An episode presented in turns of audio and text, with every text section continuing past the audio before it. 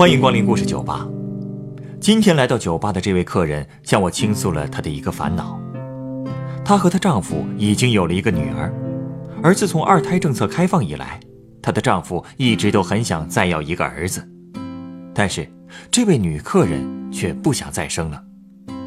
这个想法背后又隐藏着怎样的家庭矛盾呢？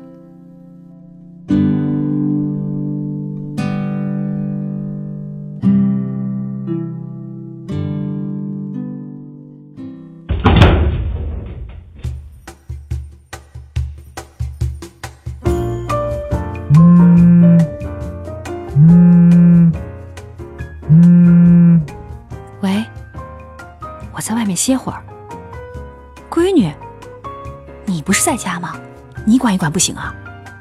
我就不能喘口气儿？先这样吧，我晚点回家。怎么，和老公吵架了？对我就这种态度，还想让我给他生二胎？想得美！来，喝口水，消消气。如果愿意的话，就跟我说说，你老公他怎么惹你了？他，哼，自打开放二胎之后，他是天天跟我说想要个儿子，想要个儿子，做梦都想要个儿子。可是我这两年算是想明白了，我才不给他生二胎呢。嗯，是因为觉得太辛苦了吗？说真的，我不怕辛苦，我也喜欢孩子。可是他那样，谁给他生啊？你就说昨天吧，我下午带着我们家闺女儿去操场玩儿，五岁的小孩那真是一会儿都闲不住，都不带消停的。虽然我是对他是千叮咛万嘱咐，说让他玩那个器械的时候注意安全，小心别摔着，可是他呢，还是在玩滑梯的时候把头给磕破了。哟，我就急急忙忙的回家给他找创可贴，正好我们家老公下班回来看见了，他当时那脸就拉了下来了，还跟我吼呢，他还说说你看你这一天就做了什么呀？他是不是也是心疼孩子，所以一时着急，才发了这么大的脾气啊？他要是偶尔这么一次，我也就不计较什么了。可是这些年，他是经常这么冲我吼，所以昨天他冲我吼的时候，我当时特别想回他一句：“我可是名牌大学毕业的，我会 CAD，我会 3D Max，我还会做室内效果图，我能做的事儿多了。”可是我到底也没说出口。为什么呀？因为那都是七八年前的事儿了。我大学学的是室内装饰专业。可是现在呢，我现在都不知道我那些搞设计的同学在用什么先进的软件做图了。我脱离社会太久了，也就是说，你现在是在做全职太太。嗯，其实这样的生活不是挺安逸的吗？你看我现在这德行，像过得安逸的吗？我这些年呀，每天过的日子跟保姆没什么两样。真的，除了做饭、洗衣服、打扫卫生、照顾孩子，其他的真的什么都不会。就说昨天那事儿吧，我闺女摔伤了，你说我能是故意的吗？看他头上都蹭出血了，你说我这当妈能不心疼吗？可是是个人就会犯错，对吧？难道他在公司里面上班工作的时候就不会犯错吗？嗯，说的有道理。而且，他要真是经常这么吼你，也确实过分了。哼，就是因为经常吼，所以现在呀，我也基本上麻木了。而且不只是带孩子的事儿，他几乎什么事儿都看我不顺眼。就说我学车吧，第一天去练车，谁都会紧张，对吧？嗯。结果我没注意，把教练的车给蹭了点皮儿，他冲我吼，最后硬是让我退了学费，说我根本不是开车的料。啊！后来女儿上了幼儿园，由于要按时接送孩子上下学。家里也没老人能帮上忙，所以我还是没法找工作。公司总不能让我下午三四点就早退，然后去接孩子吧？但是我也不想闲着呀，我就盘了一个小摊位，做点小买卖。结果有一天，我收到了一张假币。其实我那个时候心情已经很糟了。结果我老公非但不安慰我，竟然又冲我吼上了。这回，他是不是说，你不是做生意的料啊？没错。结果他硬是让我转让了摊位，然后呢，我就尝试着做自由撰稿人。好，我拿到的第一笔稿费是八十块钱，这回他倒是没吼我，但是一脸轻视的表情，然后笑着跟我说：“哼，你这点钱呀，还没有打牌一把赢的多呢。”他总是这么对你，你就没跟他好好谈过，说说你自己的想法。如果他总是这么吼，天天用语言暴力来攻击我，根本谈都不用谈，我肯定是跟他过不下去的。可是最要命的地方在于，之前他跟我吼吧，一是声音不大，二是每次吼完，他立刻就会变出一副笑脸，特别殷勤的哄我，然后还说一些特别好听的话。什么？哎呀，老婆大人，人家还不是心疼你吗？真的不用你做什么，你放心啊，老公一定会努力工作，不会让你娘俩吃苦的。有时候我想说，我工作不如把孩子送回老家交给父母带，他就会说，你真舍得孩子做留守儿童啊。他每次这么一说的时候吧，我也就心软了，而且他一边说，还一边给我是又揉肩膀又捶腿的。就这样，我就成了温水里的青蛙，心甘情愿地做起了家庭主妇。每天，我把家里面整理的是干干净净，把女儿收拾的是体体面面的，饭菜做的也很好吃，然后心安理得的花着她给我的每个月的生活费。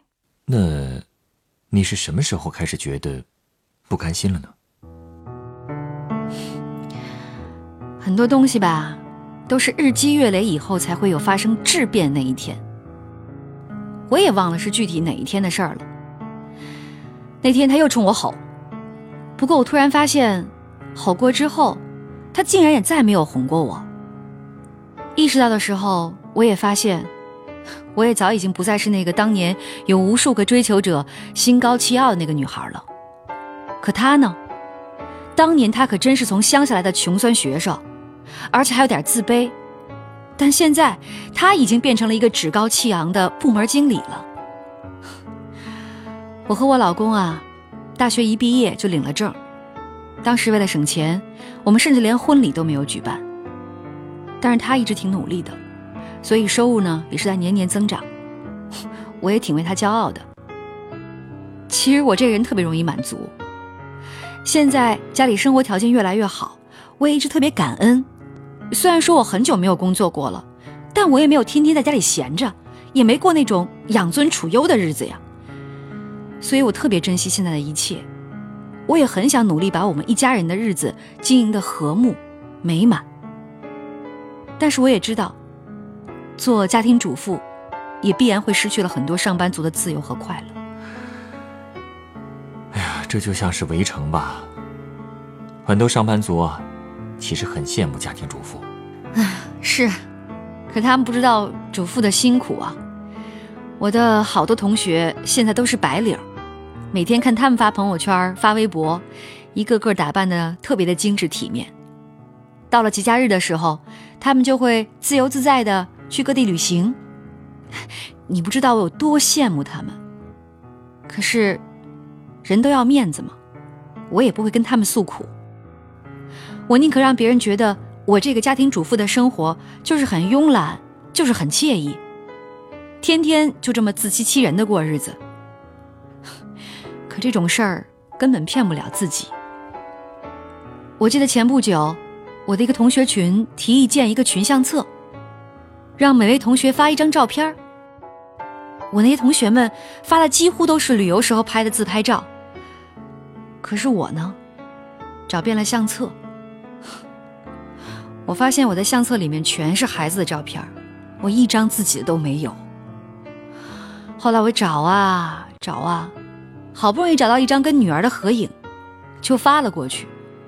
结果真的是不比不知道啊，一比吓一跳。怎么了？唉，相册里的同学们一个个都是那么光鲜亮丽，而我呢，就是个面有菜色、抱着孩子的老女人。感觉根本跟他们不是一个世界的人。我跟你说，那一刻我才突然特别悲哀的意识到，原来我除了孩子，已经什么都没有了。嗯，你有没有想过，改变一下现在的状态？我说过吧，有一段时间，我觉得我自己已经成了温水里的青蛙，根本蹦不出来了。所以我意识到我和我同学们的距离之后，第一反应就是远离他们，就是我不想跟他们再攀比了。所以慢慢的，我不仅脱离了社会，我也失去了自己的社交圈。我以为我只要全心全意的为家庭付出，我老公一定能够感觉到的。可是，他对我越来越刻薄，越来越冷淡。我们几乎没有什么共同语言了。但是我还是安慰我自己，我安慰我说，只要每天看到女儿的笑脸，我就很幸福了。每天早上我都是五点就起床，给孩子热牛奶，给老公准备早餐，一直要忙到晚上十一点。等给孩子洗完衣服，检查完孩子的作业，我才会上床睡觉。而那个时候呢，我老公早都已经睡着了。确实太辛苦了。这些年，为了女儿。为了我老公可以安心的上班工作，我都努力让自己的心态保持平和一点。在家里我是任劳任怨，在外面呢，我也尽量的把自己收拾的春光满面一些，就是为了维护一个幸福家庭的形象嘛。其实我最近经常在想，为什么这段婚姻消耗的只有我一个人呢？想清楚了吗？我不知道，我只是看到了很多。我看到我老公在外面充分发挥了才能，事业蒸蒸日上，而我呢，可能是因为没有工作的压力吧，也丧失了前进的动力。我就像是一只养在笼子里的母鸡，只知道下蛋，简直俗不可耐；而他呢，就好像是一只鹰，已经飞在天上了。你这种比喻，也有点极端呢。一点儿都不极端，真的。我知道，我们的地位已经有了很大的落差。他现在是做什么事情都不再跟我商量了，而且也不怎么带我跟孩子出去玩。至于生日啊、结婚纪念日啊什么的，完全忘了干净。总之，家里的什么事儿都是他一个人说了算。你要说男主外女主内也行，可我这个主内的根本一点做主的权利都没有。我什么事儿都要向他汇报，比方说，上次我表弟结婚，别人都随了一千块的红包，可我老公呢，硬是让我随了五百。为什么呀？都是一家人，干嘛还要抠抠搜搜的？他的理由听上去可有道理了。他说：“你又没工作，能跟别人比吗？”啊？他不觉得这话说的太过分了吗？这话他经常挂在嘴边，逢人就说。其实我一直没跟他说过，我最最最讨厌的就是他这句话。这些年我一直说出去找事儿干，他总说：“你能干什么呀？你找的事儿顶多一个月挣两千块钱，还得要我再花一两千块钱给家里请个保姆。”他到底把你当什么了呀？说到底，我不就是个保姆吗？美其名曰叫家庭主妇。说真的，保姆真的比做家庭主妇强多了。保姆做好了还有奔头呢，可家庭主妇呢？做了家庭主妇，你真的就一点希望都没有了。其实我也很感激我老公，我知道他在外面打拼也挺辛苦的，要不是他，我们娘俩也不会过上现在的日子。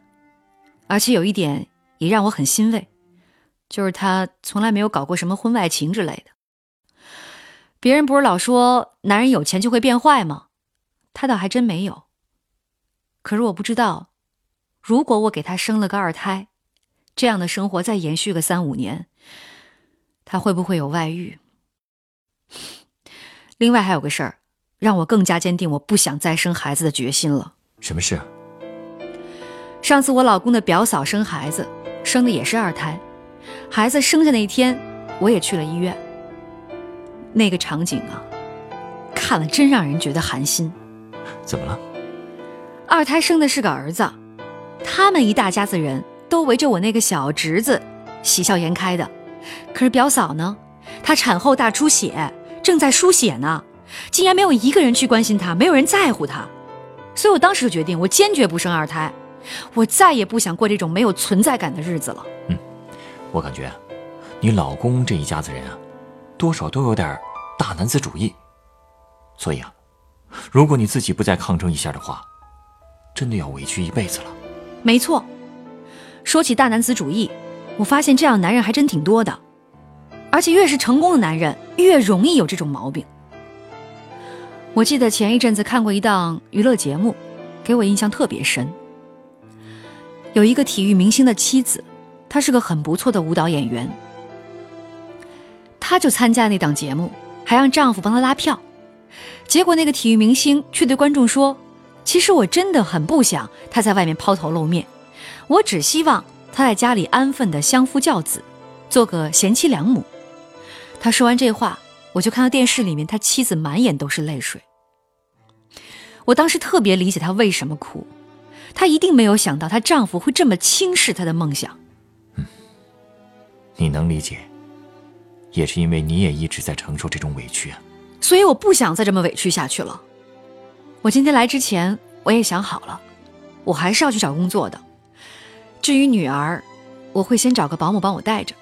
可如果你老公还是拿出那套说辞怎么办？我会告诉他，对。你说的没错，我确实什么都干不了。这么多年，我只学会了做妈妈，所以我会先试着找个保姆的工作做一做。我知道刚开始很难，但一定比每天在家里看你的脸色要强很多。而且我也想让他知道，不都说女人是水吗？没有水，我看你怎么活。我还要告诉他，女人还是盐，别看很廉价，可是满桌的饭菜要是少了盐。我看你怎么吃。你真的有勇气这么说了？温水里的青蛙可能确实很难从水里跳出来，但它至少还活着。只要活着，就会有求生的意愿。你可不要小看这种意愿哦。嗯，好，我知道要送你一杯什么样的酒了。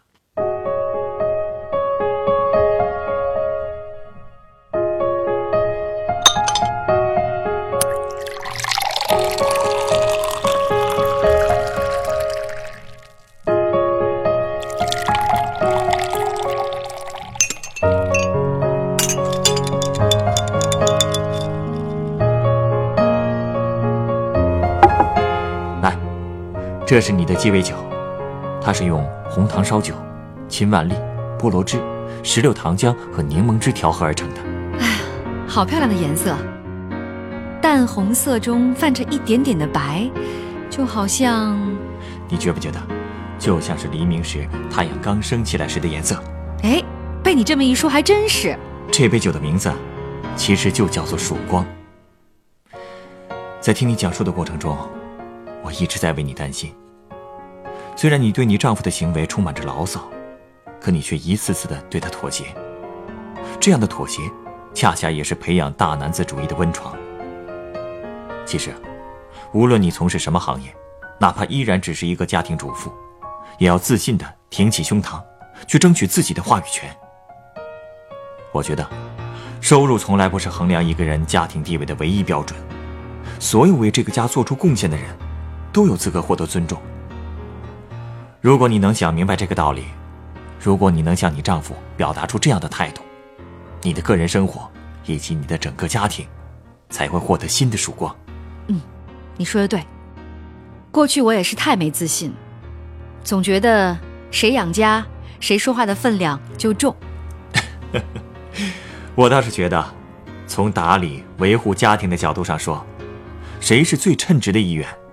谁才最有话语权？哎呀，今天呀，这儿我真的是来对了啊！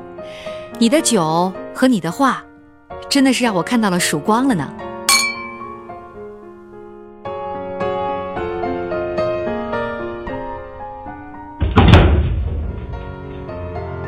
本故事选自凤凰网有故事的人独家签约作品。我为什么不想给你生二胎？作者：小宝马。改编制作：陈寒，演播：戴毅、陈光。人人都有故事，欢迎搜索微信公众号“有故事的人”，写出你的故事，分享别人的故事。下一个夜晚，欢迎继续来到故事酒吧，倾听人生故事。收听最新节目，请关注北京故事广播，工作日每晚九点播出的《故事酒吧》的一千零一夜。